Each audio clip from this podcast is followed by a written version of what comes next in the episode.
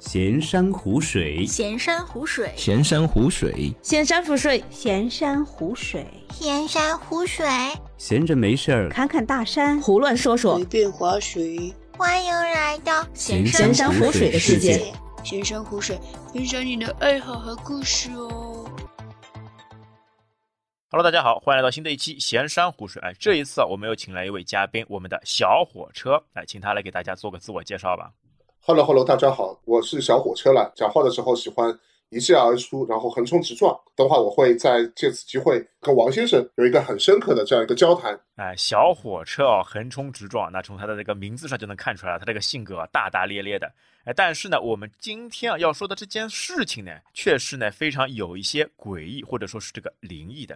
因为我们之前啊说过很多期这个魔都的那个都市传说嘛，那有一些呢是其他一些嘉宾亲身经历的，那更多的呢是我们在那个网上或者是之前的那个十大都市传说这边呢收集过来的。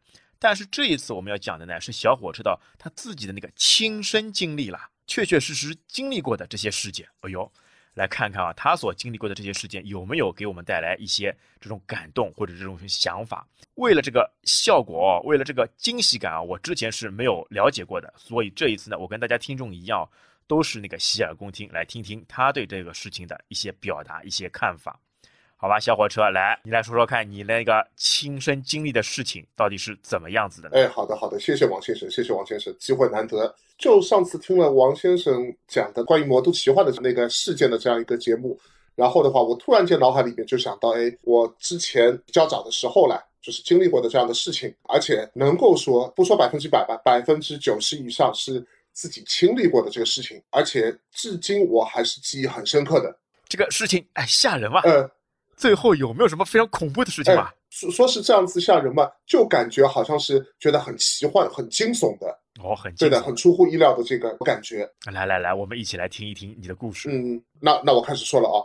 那么第一个我经历到的，那那个时候我记得是高中的时候，尤其记得是高二年级的时候，零二年左右来，那个两月份的时候，正好是天冷嘛，天冷正好那个时候。我记得刚刚过完年，上海一二月份的这个时候呢，那个天气也是很冷的了，风一吹，然后呢就感觉人呱呱抖的这样一个感觉，知道吧？有寒风刺骨，哎对啊，刚刚过好年，这个时候就是这个大冬天的时候嘛。那么零六年之前呢，我是都住在杨浦区，包括高中的时候也住在杨浦区。杨浦区呢，哎，如果大家知道的话，杨浦区长白的一个地区，也就是靖宇东路那里，由于那个是拆迁搬过来的啦，那么以前就住的是那个老房子，然后那那个面积很小的，然后呢，家里是我爸、我妈还有我三个人一起同租一个房间的。大概就十平米左右这样一个房间。小学的时候呢，就跟我爸妈一起住。然后呢，那个渐渐长大了，考虑到那个我人已经长大了，可能有点成熟了，我爸妈可能就是哎想想那个在他们的这个房间旁边帮我当当了一些那个，虽然现在可以这样说了，当时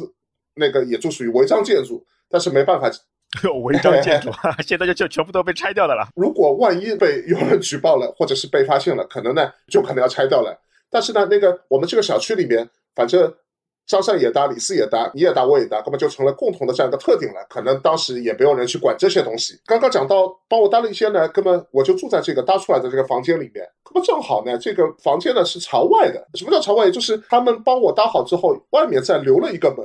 那么装了一个门嘛，就激动了，因为你想，平时我要出去，我和我爸妈一起住，要出去的时候，他们肯定要看到我出去，可能要惊动他们，对吧？然后哎，我这样。外面有了门了，那么我要出去，那个不需要惊动他们。哦，哎、神不知鬼不觉的可以做些事情、哎。对的，神不知鬼不觉，甚至于晚上有的时候，比如说，哎，突然间我想出去到网吧去啦，或者是有的时候想出去买点夜宵啊等等，就不需要经过他们知道了。我就可以偷偷的、丫丫的这样出去了，对吧？那个当时零二年的时候，那么刚刚买电脑的时候呢，可能就零零年买的电脑，那么零二年的时候呢，那就开始陆陆续续的就上网了。那个王先生也知道，上网的话，那个归宿的呢是那个用电话线插到电脑上去拨号上网的，对吧？哎，用那个调制解调器了小猫拨号上网。哎，小猫拨号上网，一开始那个一点，然后会有滋噜滋噜滋噜，然后这个声音结束好之后，然后就可以上网了，对吧？王先生应该也经历过。我们一般性上网的话，那个就去看点什么？除了那看看新闻之外呢，还就到各大那个论坛上面去看看有没有一些新鲜的话题啊，等等，对吧？哎，那个时候 BBS 各种论坛都泡在里面。哎，对的，上海比较著名的当时 BBS 之一了，也就是上海热线。哦，上海热线，对啊，这个老论坛了，老牌子了，现在基本已经销声匿迹了，但是当时是非常火的哎，当时是比较火的。那么上它里面有各个板块来，然后呢，其中有一个就是讲上海本地的这这个灵异事件的这样一个板块。这哦，哎哎呦，像现在嘛，呃，大家都了解的，比如说那个静安寺的这些事件啊，包括那个延安路高架那个龙柱的事件啊等等，哎，有名的呀，有名几大事件。大多数大概率的情况下，可能就出自于当时这样一个灵异事件的这样一个论坛了。兜发兜发这个论坛里面兜出来呢，然后里面就我看到有一条吸引到我了，那么就是呢是讲那个上海那个在人民广场那里，那么有一个教堂，王先生有去过吧？之前，什么教堂？人民广场那边什么哎教，堂？来福士旁边的有一个教堂叫穆恩堂，知道吧？哦哦，有这样一个教哎堂，哎，红房子的。那么来福这个教堂呢，旁边是汉口路，它这个汉口路呢，再往里面走还有一座教堂，也就是人民广场它两座。那个穆恩堂嘛，呃，基本上都是在西藏路那里的。那么再往里面走呢，那个还有一座叫圣三一堂，哦，圣三一哎。圣三一教堂，圣三一教堂。然后呢，在它的隔壁，因为它这个教堂周围呢年久失修，把它封闭起来了。然后隔壁呢，那个都是高大的这个树木，还有绿化带。但是呢，那个呃封闭的时候呢，留了一个角，留了一个窟窿。然后呢，它是一个呃小花园，有点像街心花园一样的这样一个小花园了。然后呢，这个论坛里面说到，这个小花园呢，因为靠近教堂嘛，晚上会有灵异事件是什么？就会有很多这种信徒，然后呢穿着那种中世纪的衣服，然后呢晚上会点着蜡烛聚在一起，然后在那个里面去念圣经啊，或者唱圣歌。我看这个 BBS 上他是这样描述的啦，就是是真的教徒，哎，他们穿着中世纪的那个服装到那边一起去朝圣，哎，一起去朝圣，一起点着蜡烛，那个圣三一教堂里面，哎，圣三一教堂旁边的那个街心花园这个小阁楼里面，哦，旁边那个小花园，哎，对的，穿的那种服装的话，它上面描述到就和那个《刺客信条》，不知道大家有没有玩过这个游戏啊？哎，哎哎中世纪的那种服装，哎，对的。然后的话，那个它后面有个像现在卫衣一样的有个帽子的帽子可以戴上头上的，然后把眼睛遮掉的这种中世纪的。哎呦，这你一说这种感觉就就起来了，哎，就是这个样子的嘛，哎，神圣当中带着一些灵异的这种感觉。哎，是的呀。我想这篇那个文章的话，它可能就是打动到我了。哦，你看到这个文章了，你也想想想去看一下，哎，这个嘛就饥渴难耐了啦，就引起我的好奇心了呀。哎呦，想想我在所住的这个不远的地方，那么有这样一个灵异事件，想想哎，是不是要有一探究竟的这个必要去？哦哟，哦哟，你这个胆子也大点，哎，晚上看好论坛了，就直接哎想着要过去探一探路，去看一看，你这个胆子可以的呀。正正好嘛，他有这样子说嘛，而且这个地方正好我知道路线，然后嘛就想，哎，是不是要要去一次？当时正好看这个文章的时候嘛，晚上正好是八点钟，哦，还不是很晚，虽虽然很不是很晚，但是呢，考虑到第一个那个正好冬天嘛，天已经很黑很黑了，对吧？再来嘛就是杨浦区嘛，如果要到人民广场，当时不像现在那么多条地铁，当时只有地铁一号线、二号线的话只招了一半，然后的话都要去坐公交去的，对吧？在我家最近的有两条公交线，一条呢就是一四五路，大家感兴趣的话呢可以百度一下啊，一四五路现在这个路线目前没有变。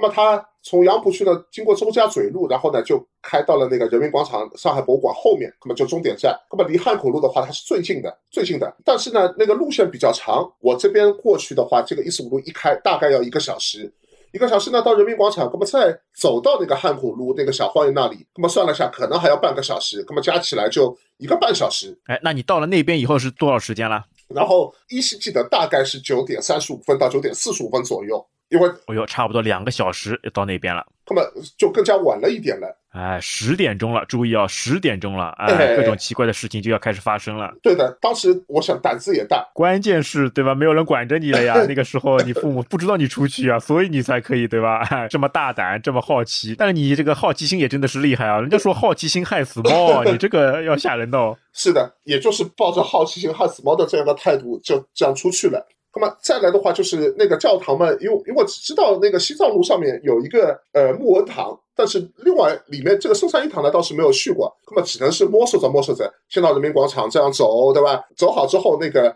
再经过这个汉口路，再经过汉口路之后呢，再走到这个木恩堂，然后再往里面走，走到圣三一这个教堂。路上大多数这个行人啦，就是都已经是往回家走的这个趋势了，哎，人渐渐少了，啊，稀稀落落的，稀稀落落的。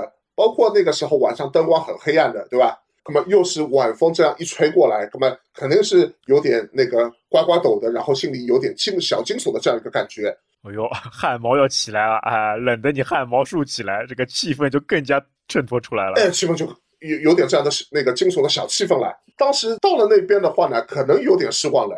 那么这个小花园呢，空空荡荡的，而且呢，没有见到像论坛上面所说，他们有这样一个信徒，呃，去拿着蜡烛啊。去唱圣歌，聚集在一起的这样一个感觉，这个有点小失望。但是呢，能够看到里面这个教堂只有一盏灯啊，照在这个大门口，那个外面的这个轮廓可以看得出来。那么再加上那个小花园啊，基本上那个汉口路那里那个时候也没有灯，当当时也佩服自己胆子大了，就走到这个小巷里面去逛了一圈，哎，瞄到了这个嵩山一堂，那有一盏灯照在外面这样一个轮廓的样子。然后呢，因为它外面不是围住的嘛，里面这样一个广场里面，呃，就没有任何人，更加恐怖一点了。就有点像那个电影里面所描述的，或者这种恐怖小说里面所描述的这样一个感觉了啊！就你一个人孤零零的在那边，哎，然后北风嘛吹着，周围有没有什么这种异常的声响啊？什么猫叫啊，什么青蛙叫、乌鸦叫这种情况吗？这个的话，那个倒是没有了，就有听到当时风有点比较大，这样一吹过来，然后就有种风吹过的这种呜呜呜的声音。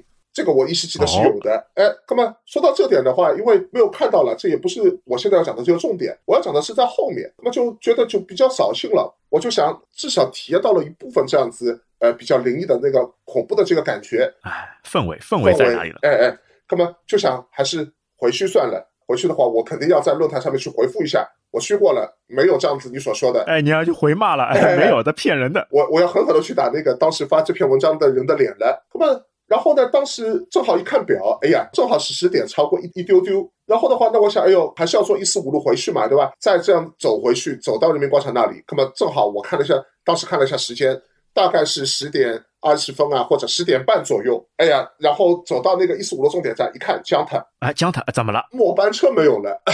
哎呦，哎，没算好时间，末班车没有了，那怎么办？因为当时嘛，零几年的时候，前面讲的，那么只有一号线了，二号线。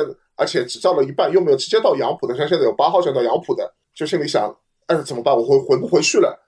然后我知道的那个从黄浦区到。呃，人民广场到杨浦区那里的这个末班车只有一四五路，还有二二零路，二二零路嘛更加不可能在南京路那里，那么走过去也没有了。我想想怎么办呢？没有任何车，打车嘞。当时嘛，打车也考虑到，但是因为那个零花钱嘛，那个时候也用完了，对吧？然后一出门嘛，也没有考虑到，哎呦，要出那么那么远，也没有考虑到这个末班车那个也没有，以及呢，当时那个零二年的时候，那个路面上毕竟不像现在打车那么方便。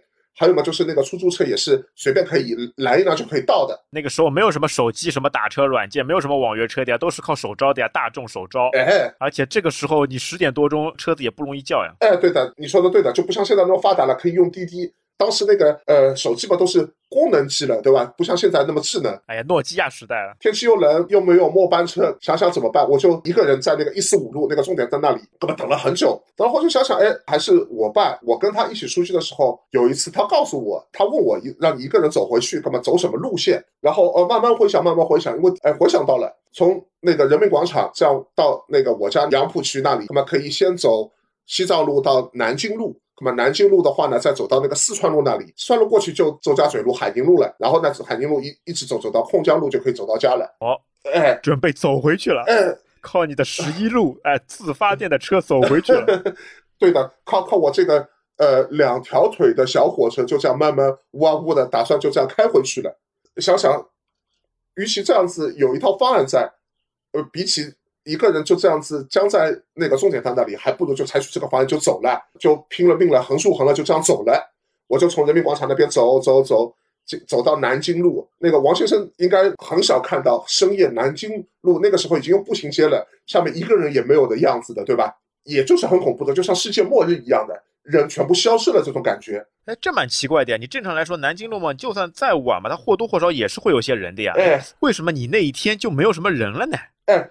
这这个也是我好奇的，就我一个人啊，匆匆的就从西藏路、南京路这个步行街入口，然后呢，哗哗走一整条这个步行街上面没有一个人，然后只有那个步行街当中吧，因为步行街这个路灯都是放在当中的，这样走，然后就照在地上，然后我就这样子，就一个人，就像穿越一个艰难的一个关卡一样的，就这样走，走到四川路，然后在四川路那边不是有座桥嘛，然后基本上当时看不到一个人。那座桥再过去，就直接快差不多就到那个四川北路海宁路那里了。我想想也蛮佩服当时的那个两条腿是蛮厉害的，就这样走，就这样走过去了。哎，你算过吧？如果你全部走回去的话，是多少公里啊？这个倒是没有算过，我百度查了一下，光是这样子算啊，大概毛估估有十一二三公里，十多公里，那蛮厉害的。哎哎，想想想想也是蛮佩服当时这样子情况，也是蛮厉害的，蛮结棍的。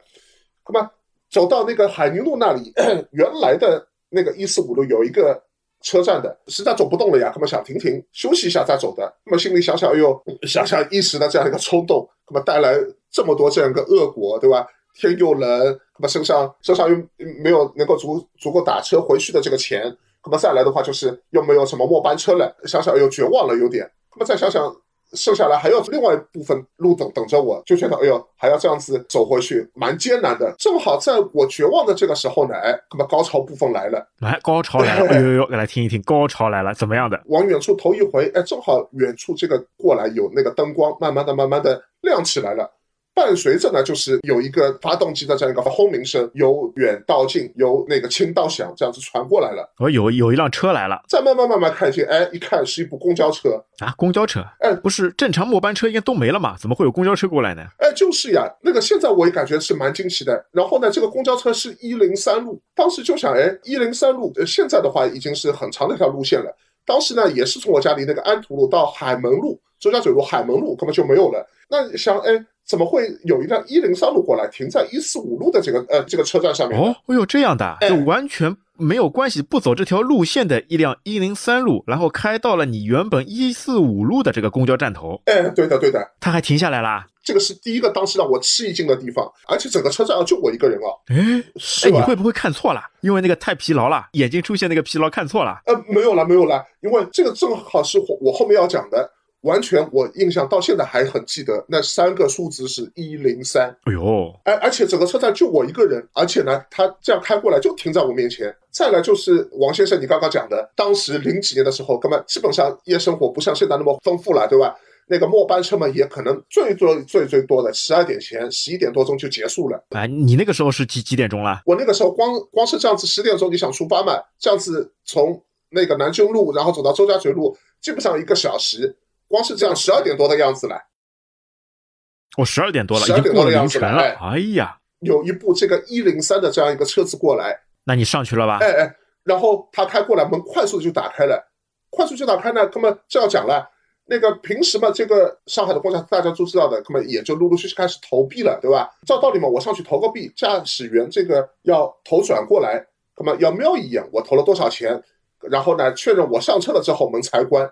但是呢，我第一眼看到这些驾驶员，我那个这个国资投进去，然后的话，他就看有没有看，还是目视前方的，哎，就完全不踩你的了，哎，完全不踩我的样子，就这样很僵硬的，就一直目视前方。哦，那你有看到他有有什么表情吗？表情，因为当时光线这个很灰暗的了，只能看到他盯着前方，然后一半的脸。照道理嘛，那个他有呼吸啊，或者是有这样一个讲话，或者有像咳嗽啊这样。呃，咳咳咳啊，等等，那么肯定脸上啊，身上要稍微动一动呀，对吧？因为活人嘛有生气，要稍微动一动呀。他完全没有的，就是一动不动，就看着前方，也不睬你，也也不跟你说话。对的呀，这个是第三个惊讶到我的点。那么呢，我再来的话就是我这个钱币不是投进去了吗？然后他也看也不看，就。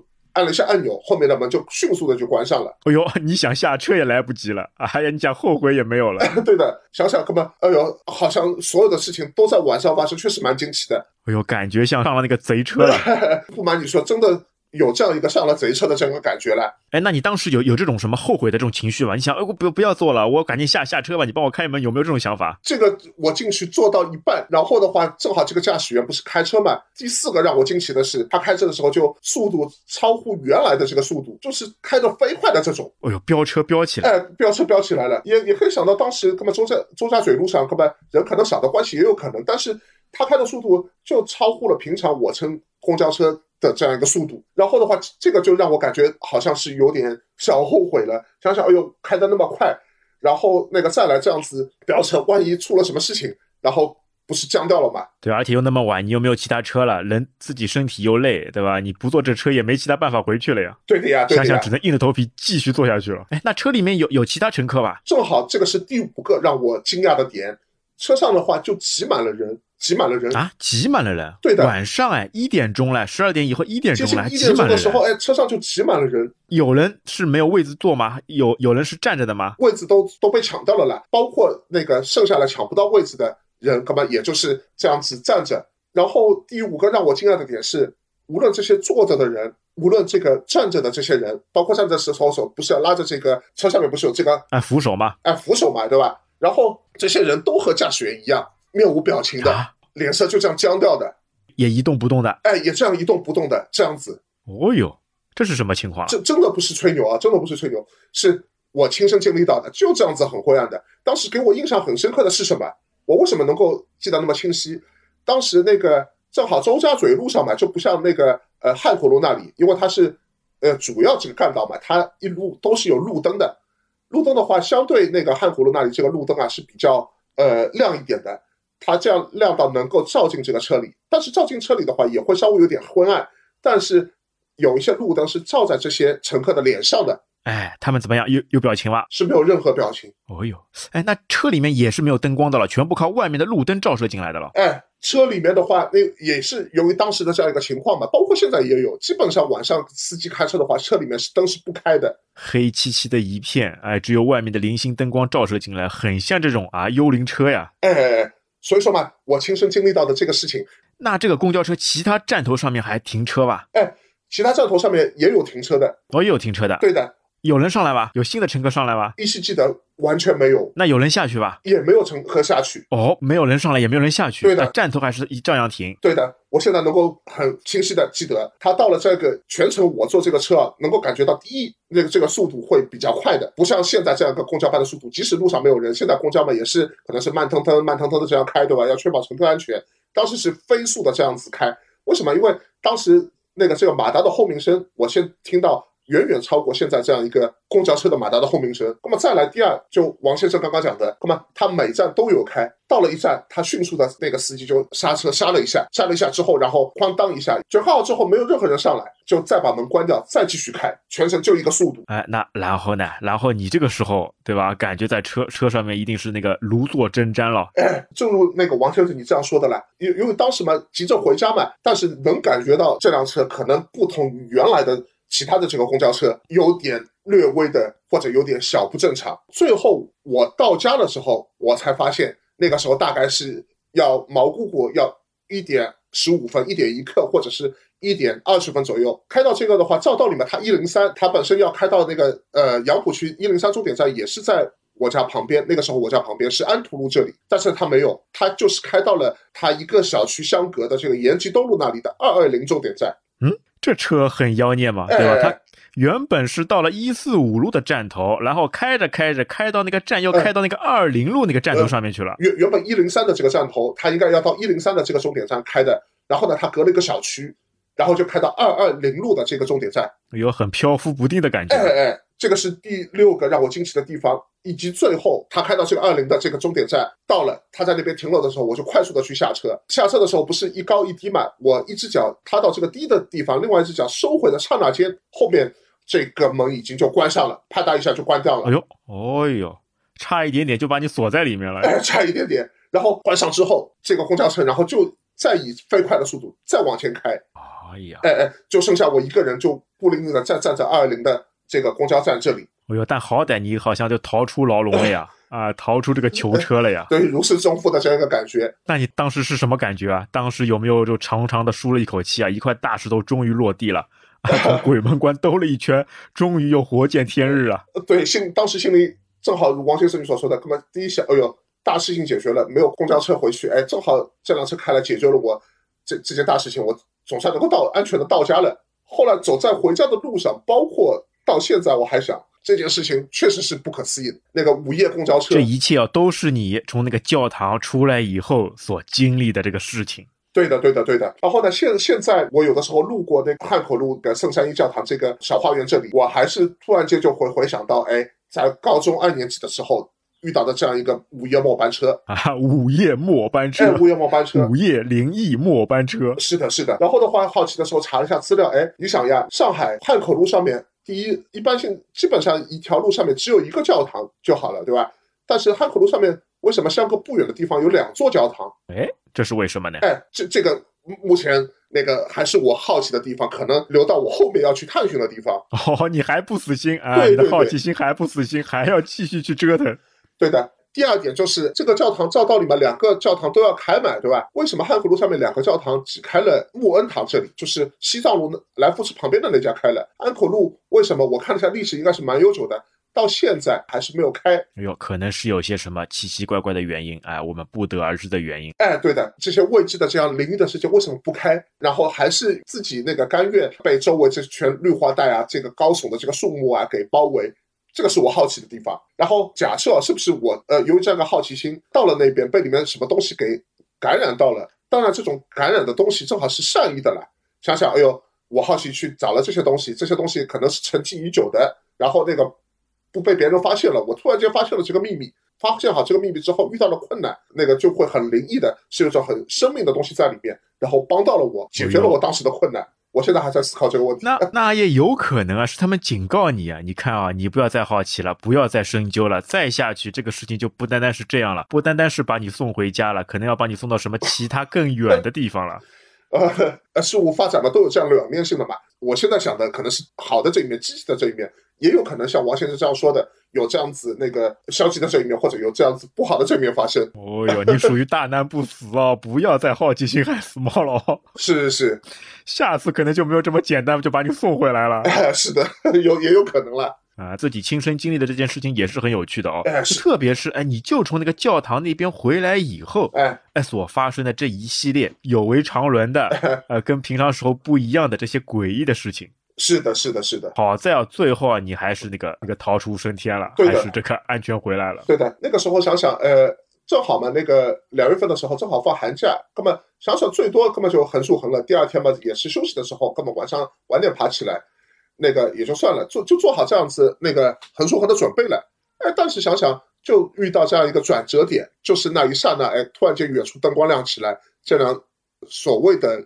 灵异的一零三路开过来，好救了我一命似的。对啊，这好几个事情啊，都感觉上不应该发生的呀，对吧？对的你像原本一辆不开在那里的车，哎，突然之间开过来了，是的，而且开起来呢速度又快，车上面人又多，哎又没有人相互交谈，哎啊、最后你他停的站点又跟原本那个线路完全不搭嘎的，哎哎，感觉像一辆专专车了啊，专门来接送你的。哎，是的，是的，是的，这个一系列的故事啊，大家听的哎有没有感觉有点那个毛骨悚然、匪夷所思、哎想不通的这个道理的？哎确确实实啊，是发生在我们小火车身上的。是的，是的，那确实是那个，这个是我遇到的第一个不可思议的地方。那么接下来呢，我讲讲看我第二个遇到的这个不可思议的地方，讲一下也是怪异的这个事件，叫影视花园。大家或多或少，那么在初中里面，他们应该会阅读到一篇文章，就叫那个陶渊明的《桃花源记桃》。花源记嘛，哎，《桃花源记》。那么我记得那个开头叫“晋太元中，武陵人捕鱼为业”，对吧？就讲一个渔夫了，然后还开着开着就开到了桃花源里面，里面这些人过着隐士的生活。类似的，我遇遇到的第二个比较灵异的事件是什么？那个当时也是高中的时候，那个我学校的话呢，也是在杨浦区，杨浦区的许昌路那里，那也就是大家所说的这个鞍山那块地带。那个有一天呢，正好是天比较热的时候，大概是七八月份的这个时候。然后的话呢，正好是学校有这样一个返校的这个活动了。返校活活动那个学校里面都搞完了，那么不是正好要回家嘛？鞍山那边呢，到我这个家里的话也是坐公交车，那个时候呢是坐的六路。啊，你怎么和公交车脱不开关系的？哎，那么因为当时嘛，不像现在那个有这样子地铁可以通嘛，而且嘛那个学校正好离我本身住的地方比较远，那么只能靠公交车了。本身那个口袋里面，哎，正好还有坐车的钱的。我突然间那个口袋里面一摸，好像空空的，好像钱包找不到了。嗯，被人家偷了吗？嗯，可能不是偷懒，那个后面才发现早上没有带，没有带钱包出门。嗯原来硬币也没了，那么钱包也没了。那边这样回去的话，本身要坐六路嘛，那么想想那个跟前面经历的一样，就没有公交车可以坐了。因为当时那个返校搞活动都结束了嘛，大家都回去了，也找不到钱，又不好意思跟别人去借钱。想想，哎呦，可能又要用走的了。那个从鞍山那边也走回家。那个鞍山那边的话属于那个许昌路，许昌路这边走的话呢，就走到这个控江路这里。控江路再这样一直走，哎，也可以到走到我家那里。我想想，哎，正好好久也没有这样走过来了，也没有这样天热嘛，也很久没有运动了。那么以后，你这是好了伤疤忘了疼啊，又开始走 又了啊！又要开始走了，又要开始吃骨头了。注意啊，一个是冬天发生的，一个是夏天发生的啊，两个季节啊都有这样的情况。是的，确实是蛮神奇的。我就开始走了，当时记得就空江路往前面就是江浦路，江浦路那里会有一个桥，桥再往那边走的话就是延吉东路。然后的话走到那里，因为当时那个七八月份嘛，那个下午一两点钟的时候，走到那个延吉东路那里，哎，实在走不下去了，因为太热嘛，手上啊或者身上啊或者头上啊都是出的汗，然后手上又没有钱，周围又没有办法去买水啊买饮料喝。当时在这个路上的话，哎，江浦路这条路比较有特色的是，它不像那个现在周围的话都会有这样的树帮你去遮掉这样太阳光，对吧？周围是没有一棵树的，太阳光就是直射的。走在这样路上，倒不如往小区里面走，那么可以避开这个太阳光直射，那么还可以遮掉一点，或者小区里面还可以有休息的地方让你去坐。那么正好那个往延吉东路那里走，走过去，正好那边有一个凤城新村这样一个小区，凤城一村也不知道凤城二村，这个这个我到现在确实是忘记了。然后依稀记得走进小区里边，想想那个天气那么热，想找一个休息地方坐一下，对吧？正好小区里面，哎。看到有这样一个小区的街心的这样一个花园，小区里面的这个花园就不同。哎，那这个小区是通的吗？哎，两头是通的吗？在你的那个回去这个路上是通的吗？还是你专门兜过去，要到那边专门去避避暑去休息一下呢？后来这样一走才是通的。你知道当时小区这样管理，可能跟现在这样不是很严格了。门口啊，或者是一呃出口的话，他不会有保安去执勤来问你的，他就随便让你可以进出的。啊，等于是你前门进后门出，哎，前门进后门出，管你的。遇到这样一个花园，就和汉口路那个花一样的，跟花园扯上关系了。然后呢，这个花园的这个门啊，就有点像大家有没有去过那个苏州啊？苏州这种园林，这个门有点古古色古香的是，它是圆的啊。门口有石狮子的？呃，门口倒没有石狮子，门口的话就是有一堵这样子苏州园林式的这样一堵墙，上面是有瓦片的。哎，这种小区这种造型很少见的，在上海这个时候是很少很少见的。哎，是很少见的这样一个造型，而且这种圆的门的这样的公园，我很少有见到。然后这个门进去的话呢，哎，我脑海里面看到这个场景，就如同《桃花源记》里面这样一个渔夫看到的场景。这个公园里面，哎，就是像桃花源一般，有一棵大树。是小区里面的花园吗？还是公园啊？小小区里面的花园，可能是让小区的居民去逛逛休息啊。早锻炼啊，等等的这样一个花园，因为那个包括我家以前这边住的杨浦区那里住的这个小区啊，等等，老式的公房可能或多或少就会有一个公共的花园。哎，那你就感觉那个花园很像那个《桃花源记》里面的，哎，一尘不染、与世隔绝的这种感觉。与世隔绝的那个感觉。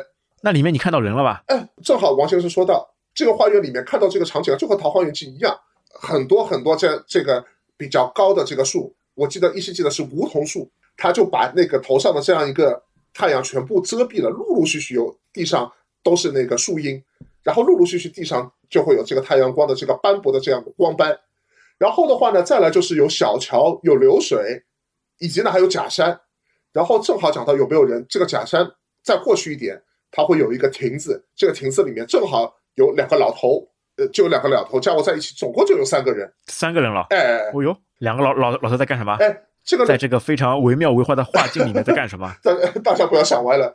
这这两个老头的话没有做别的事情，正好他们是在下棋。哦，下棋。哎，下棋。两个老头下棋。是的，是。大家有没有感觉这个场景啊，很像不像那个石头记里面的啊？一个和尚，一个道士，两个人下棋，然后那个主角在旁边，主角就是你。是那个《红楼梦》里面正好那个那块那个奇异的石头旁边一个和尚一个道士，对吧？就有点像这个，哎。就有点像这样一个场景，这样一个那么一个天热，然后的话，我就突然间这样子小区走，然后一走走进一个类似于古色古香的这样一个苏州园林般的这样一个公园，以及呢那个公园里面高大的树，然后遮蔽了这个阳光，然后又有小桥又有流水。小桥的话呢，它是那种就好比那个呃现在大多数公园一样，它是这个石拱桥，有一点坡度的。然后的话，这个桥左右。正好那个王先生刚刚讲有没有石狮子，他有四个那个石狮子，正好在这个桥的一个左侧一个右侧，然后分别有两只，一雄一雌。哦哟，这个如果小区环境放到现在啊，这妥妥的是这个别墅的这种风格啊。哎，别墅级别的，在那个时候，对吧？那个那个时候也是零几年的时候，哎，也是零几年的时候。然后啊，你那个时候零几年的时候，在一般性的小区，这根本就不可能存在，不可能出现的呀。确实像你说的，这像一个《桃花源记》里面的世外桃源，对吧？这个意境、这个风景，包括这个人物，都是这种妥妥的这种在书里面才能看到的，在电影里面才能看到的这种场景啊。哎，上海已经很少见了，只有在这种江南小镇啊，包括只有在这种苏苏州啊等等这种，呃，这种那个江南的这些城市里面能够看到的场景。哎呦，这个就很奇怪的。哎，然后呢，你跟他们两个老头打招呼了吧？嗯，这个因为他们两个在对弈了，在下棋了，那我就走上去凑近了看了一下。哦，观棋不语。哎，观棋不语嘛，正好这个凉亭是那种大家也可以见到的这种八角亭了，有这样一个从当中一个比较高的圆点，然后有个弧度。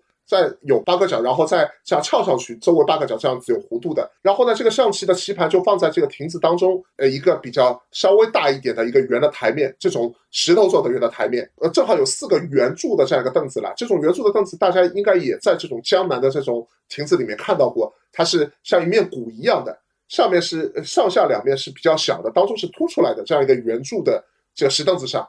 然后他们两个老头就相对而坐，各占一个位置。然后呢，一个老头就头发是完全白的，然后呢，嘴唇上面道骨仙风的感觉，仙仙风道骨，白发鹤颜，仙风道骨的感觉了，白发鹤颜。然后嘴唇上面那个胡子也是白的，是比较长的。另外一个老头呢是头上光光的，然后的话是那个嘴下面就是下巴下面有一点络腮胡，但是呢不像那个白胡子这个老头这样白。然后放了一个楚河汉界的这样一个竹制的这样一个象棋盘。在走这个象棋，然后的话，就刚刚讲的，王先生说，哎，有没有跟我讲话？没有跟我讲话，但是我上去，这个就不像那个公交车那个事件事件了。其中个老头就看了看我，哎呦，他们还望了你一眼，也没说什么话，就继续视线转向另外一个光头的那个老头那边，就继续开始走象棋了。啊，那后后来呢？后来怎么样？然后正好吧，当时天气又这么热，而且这个小花园就如世外桃源这样子，又那么清凉，对吧？又小桥流水，然后我就。在那边看了这两个老头那个下棋下了一会儿，然后的话呢，在就在这里还驻足观看，驻足观看了。呃，对的，他们下下了几盘，包括呢这个两个老头那个旁边正好一人一个紫砂壶，不像现在那个现在这样的老头就是那种那个保温杯啊、养生养生杯啊，对吧？他们当时是用紫紫砂壶，然后里面放的茶在喝。然后就渴了之后，就拿这个紫砂壶，叫壶嘴，直接放到嘴里面喝。哟，哎，那他们全程有交流吧？他们全程有跟对方说话吧？这个你说到重点上了，他们全程好像没有任何的这个交流，就这样开始走。哦，就自顾自的走，非常有默契的。对的，下着棋当中没有任何的语言交流。对的，就好比刚刚那个公交车上面一样，两个老头就在走，不在乎我在旁边去看他们。那然后呢？那那结果呢？结果是怎么样？除了看这个老头这样走棋之外，那我就顺便就参观了一下这个这个花园嘛，就走了一遍。全程这个花园就是绿色的这个呃高大的这个树荫啊给遮蔽了，就把身上刚刚积累起来的这些热啊、这些汗啊全部挥发掉了。就这样静静的、静静的一个下午就这样过去了。那你在里面待了多少时间？毛姑姑的话大概有两个小时，然后一个下午就过去了。那边小桥流水的话，这里面水可能也是流动的吧，因为正好有几片树叶这个掉在这个水上面。然后这个它会随波逐流的这样子一个情况，然后包括有石狮子、有假山，以及假山上面有这样一个凉亭，就是一种算不上仙境嘛，但是就给人以这样一个避暑啊、这样一个纳凉啊、这样一个桃花源般的感觉，这很神奇。我后面一个上午就过去了，我打算就回去了，继续走回去。以及呢，这次就没有坐任何的这个公交车，我就顺利的就继续从那个凤城二村啊，或者也不知道凤城一村这个小区里面后面就出去，然后穿出去了，哎，穿出去，然后就走回去了。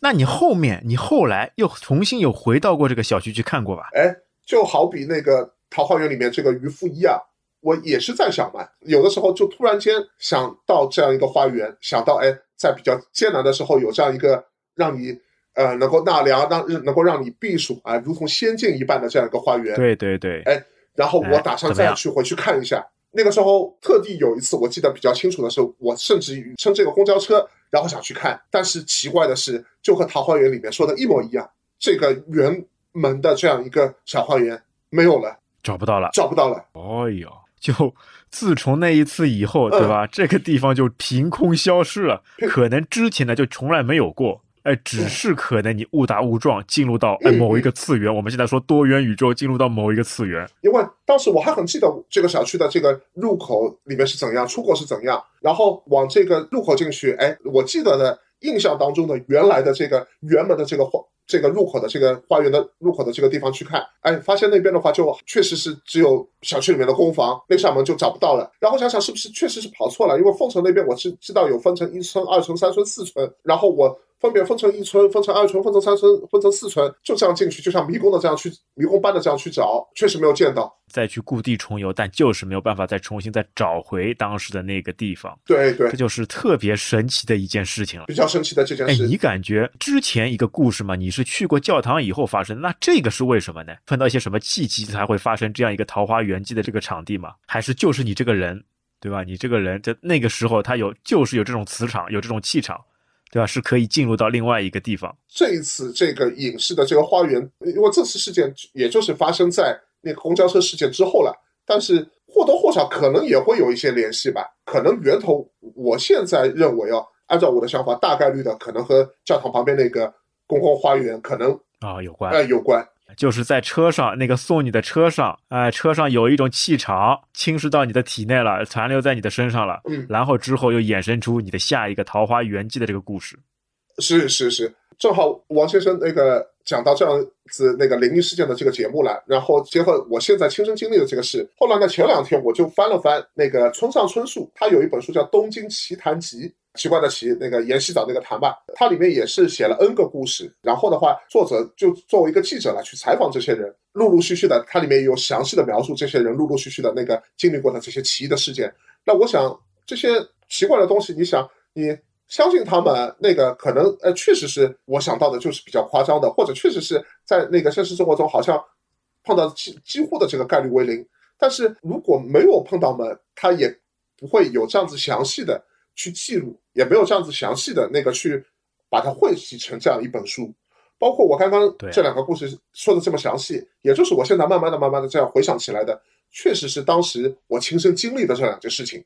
灵异事件嘛，确实是，哎，你讲不清道不明，就理论上常识上来说呢，不应该是这样的，但就在自己的印象当中哦，就可能记得呢不是那么非常的准确，非常的真切啊，但是在自己的潜移默默化的那个印象当中哦，就或多或少哎，就感觉是很真实的，嗯，这样一种情况了，嗯，这就是灵异事件的这种奇特所在，没没有办法通通过这种科学的这种方式去解释的，哎，解释不了，去解释不了，解释不了。对吧？但是作为这个亲历者，还是非常有这种对吧意境，有这种情感，有这种回忆，有这种 怀念，去把这个故事呢娓娓道来。那我作为我们听众呢，也听的是那个津津有味。是的，还有这种东西，你原本就是没有办法拿任何的东西去解释的。那我们作为一些茶余饭后的一些那个话题来听去的，还是或或者我正好想到，王先生应该看过《黑客帝国》对吧？好像这这样的感觉，可可能会不会就像《黑客帝国》里面一样，这些东西可能是。我们生活在这个现在的这样一个世世界，可能是一个真实的世界，或者现在的这样一个世界，哦，是一个虚拟的，真真假假，假假真真，讲不清楚，道不明白。对的，有正好一些契机都打破了这个，嗯，对吧？它当中的那个隔阂，打破了它当中的这个，对吧？这个这个这个屏障，哎，突然之间就进入到另外一个世界，另外一个世界，而而现在这个世界或者另外一个世界，可能就是像《黑客帝国》里面这这个一样，它是是一串一串代码，或者是是一个程序，然后。好像是平行的去执行着的。哦哟，这个脑洞就很大了哦。啊，好的啊。那这一次呢，我们就非常有趣的跟我们的小火车谈了谈他自己所亲身经历的这些灵异的事情 啊，或者说是这些惊奇的事情。那我们听的也是非常津津有味。到时候如果有其他听众也有这种类似的亲身经历的灵异事件，也可以跟我们联系。到时候我们也可以来一起分享，好吧？那本期节目就到这边，感谢大家收听，我们下期再会，拜拜。好，谢谢王先生，拜拜。感谢您收听本期节目。如果您觉得节目对您有帮助，欢迎点赞、留言、转发，让更多的朋友知道我们这档节目。如果您对节目有任何的建议和想法，也请在评论区中留言，我们会虚心接受，积极改进。您可以在各大主流平台上对我们的节目进行订阅和好评。如果您也想成为嘉宾来参加我们的节目，欢迎查看我们在 Show Notes 上的微信公众号。您的支持是我们最大的前进动力。